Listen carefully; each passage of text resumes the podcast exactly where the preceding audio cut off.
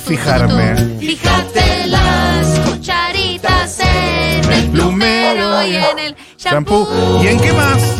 En el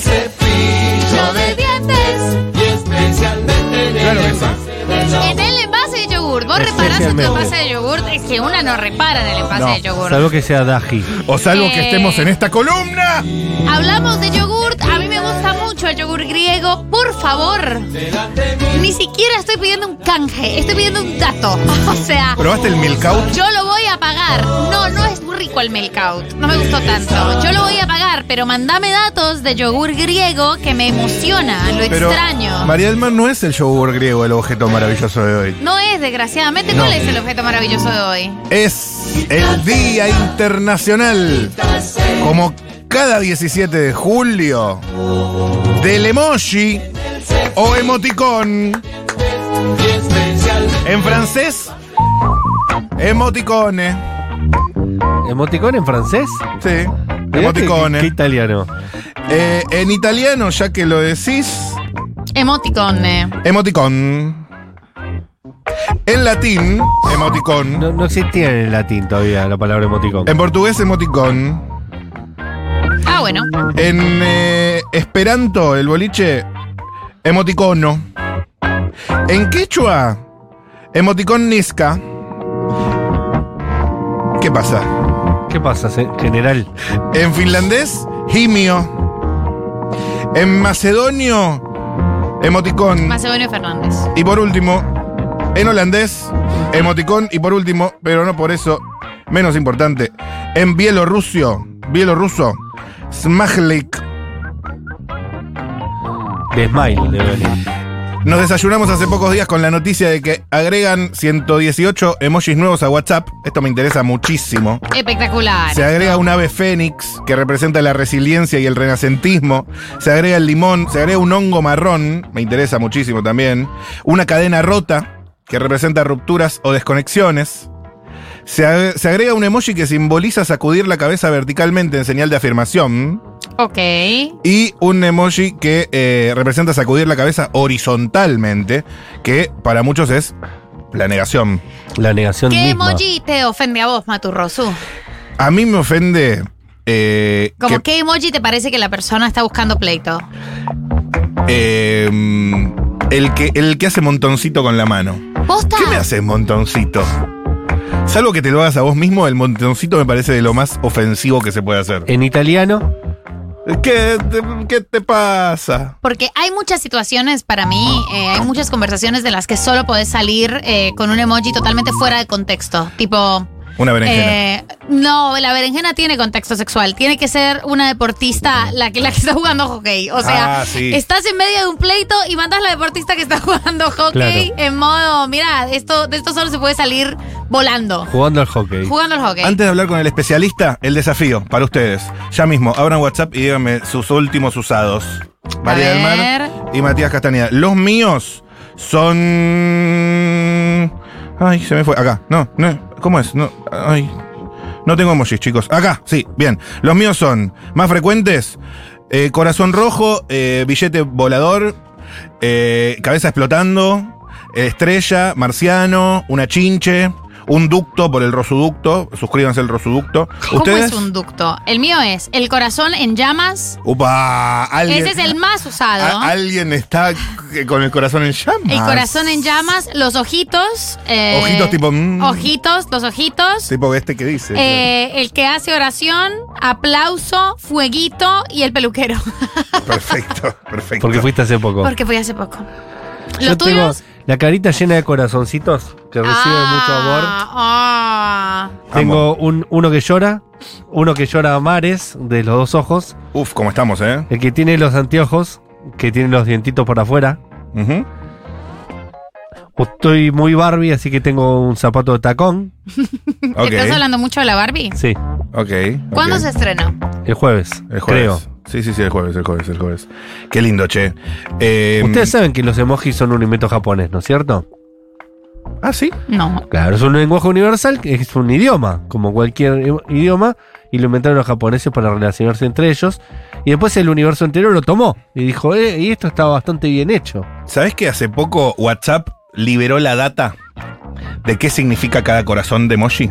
¿Y qué significa Cada cada, color. corazón? Por ejemplo, corazón azul, según WhatsApp, representa confianza y seguridad. Corazón verde, salud y naturaleza. Corazón rojo, amor eh, de pareja o Chico, romance. corazón verde es aborto. WhatsApp está, está, está lento con eso. Y después hay uno naranja, que es el amor que puede existir entre amigos. Naranja amistad. O sea, Sí. si te mandan un naranja, friendzone, amigo. si te mandan un naranja totalmente frenzoneado, mira que eso no lo sabíamos. Frenzonado, frenzonado. Eh, después está el amarillo, amor puro y sincero. También amistad. El morado, amor prohibido o u oculto. Bien. Vamos a hablar con una de las personas eh, que más sabe sobre emojis en todo el mundo. No, no, la que más sabe. Sí, la que más sabe. Él es Emilio Saldaña, le dicen Pisu, y es analista y periodista de tecnologías para la información. Gracias por atendernos, Emilio, y bienvenido. Al contrario, chicos, qué gusto saludarles. Saludos desde la Ciudad de México con una emoción inmensa por poder estar allá con ustedes. Con un emoticón. Con un- ¿Qué emoticón nos mandás? Absoluta, exactamente. Mándate con uno. emoticón de sonrisita y emoticón de lente oscuro para empezar a platicar por la invitación y emoción de estar en su programa. Bueno, por favor, bienvenido, pasá, ponete cómodo, Es el avanti. mismísimo peso pluma. Sí, sí, sí. Sentiste como en casa. Em, primero, primeramente, querido Pisu, ya entramos en confianza. Sí, señor. Em, Venga. ¿y ¿Qué, qué nos podés decir sobre el significado que les da la sociedad hoy en día a los emojis? Híjole, qué buena pregunta porque yo creo que es la parte que por donde me, emociona comenzar a platicar. Hoy como nunca, el significado que tienen los emojis en la manera en la que nos comunicamos, en la manera en la que compartimos ideas, emociones, eh, sorpresas o formas de sorprendernos, eh, en la manera en la que estamos intercambiando eh, contenidos, es realmente espectacular. Es decir, los, los emoticones, los emojis, han venido a permitir que una frase deje de ser solo una frase y pueda estar cargada de intención, de emoción, de contexto, y eso finalmente ha hecho que las comunicaciones en texto sean cada vez más enriquecidas, ¿no? Por eso me parece que han tenido cada vez más éxito, porque podemos, al mismo tiempo que compartimos un mensaje específico, podemos compartir la emoción o intención de dicho mensaje, no es lo mismo, ¿no? No, claro, claro, me imagino que hay mucha, a veces hay hasta más información en el emoji que concluye la frase que en la frase misma, ¿no? Claro, claro, mil veces cuando te responden con un iconito de caquita a una propuesta, no queda duda alguna de que dicha Total. propuesta fue desechada de inmediato, ¿no? Pero coincido completamente. Hay incluso es curioso porque si se fijan en la forma en la que las personas comparten sus emojis o emoticones favoritos o los más utilizados, es curioso porque reflejan en mucho sentido eh, una gran parte de la forma de ser o de la esencia de la forma de ser. Es decir, yo, por ejemplo, constantemente comparto sonrisitas o sonrisas o atacadas de la risa, Se nota, carcajadas, se nota. cuando estoy conversando. ¿No? Hay gente que comparte mucho corazoncito de todo tipo, desde besito hasta carita llena de corazones, pero que son gente que es como muy amable y muy afable y muy apapachona y abrazadora y cosas por el estilo. Me llama mucho la atención porque nos retratan finalmente mucho. Espectacular. Estamos hablando con Emilio Saldaña, Pisu.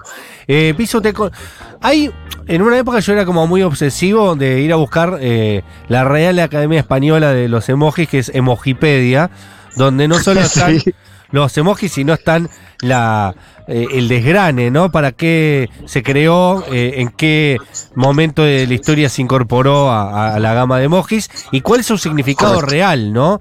Eh, y muchas veces pasa que no se usa de esa manera, que hay como una apropiación de los pueblos de un emoji y le da otro significado del que fue pensado eh, inicialmente. Y me imagino que en cada cultura el mismo emoji significa cosas distintas también.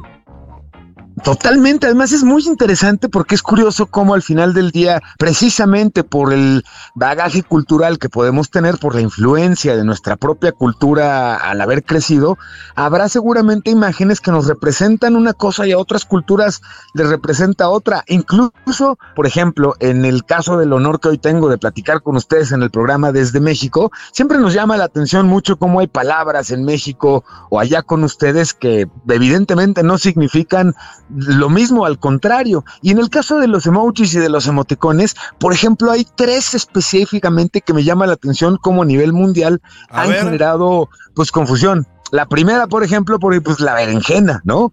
Este Sí. originalmente estaba pensado para representar en efecto frutas y verduras y no una connotación sexual como la tiene también el melocotón o el, el emoji del, del, eh, melón, ¿no? Que Sí, igual tiene un estaba culito. pensado para hacer era fruta o verdura y era una cuestión ahora de un significado sexual, pero fíjense, Claro, no solamente eso, la señal de OK, Una burra. la señal con la que giramos los dedos índice y, y- y, no y hacemos la señal de que todo está muy bien. Sí. Bueno, en nuestro lado significa justamente eso, una señal de aprobación. Sin embargo, hay culturas y países en donde esta señal es un símbolo de odio o de referencia a supremacía blanca. ¿En Así que el uso Ah. tiene que ver más como un insulto. Entonces, curioso eso, el uso en redes sociales puede representar a veces ese tipo de conflicto. Pisu, eh, una pregunta con respecto a los emojis más locales de México. Viste que en Argentina hubo todo un revuelto cuando llegó el emoji del mate, eh, que es uno Ah, que se usa mucho.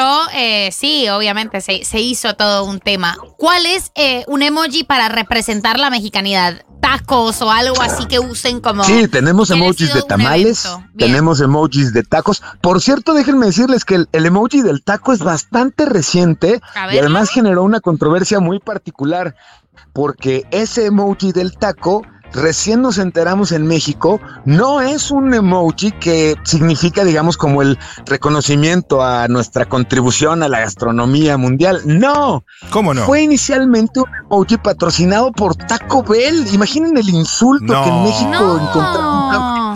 El imperio caerá, Pisu. Imaginen eso, ¿no? Y claro, obviamente los comentarios alrededor, si se fijan en el emoji, los comentarios alrededor de eso fueron, dijeron, sí, claro, tiene cara de ese tipo como de taco tieso, duro, no, no, no hace sentido, ¿no? Pero es curioso porque así, así sucedió, exactamente. Y en México, por ejemplo, somos muy dados a utilizar las manitas como juntas que podrían significar o agradecimiento o rezo. Yo como Sí. no entiendo realmente qué significan, jamás las utilizo porque nunca sé si la persona me está como agradeciendo, así como haciendo una señal muy ceremoniosa. O sea, la- las palmas juntas.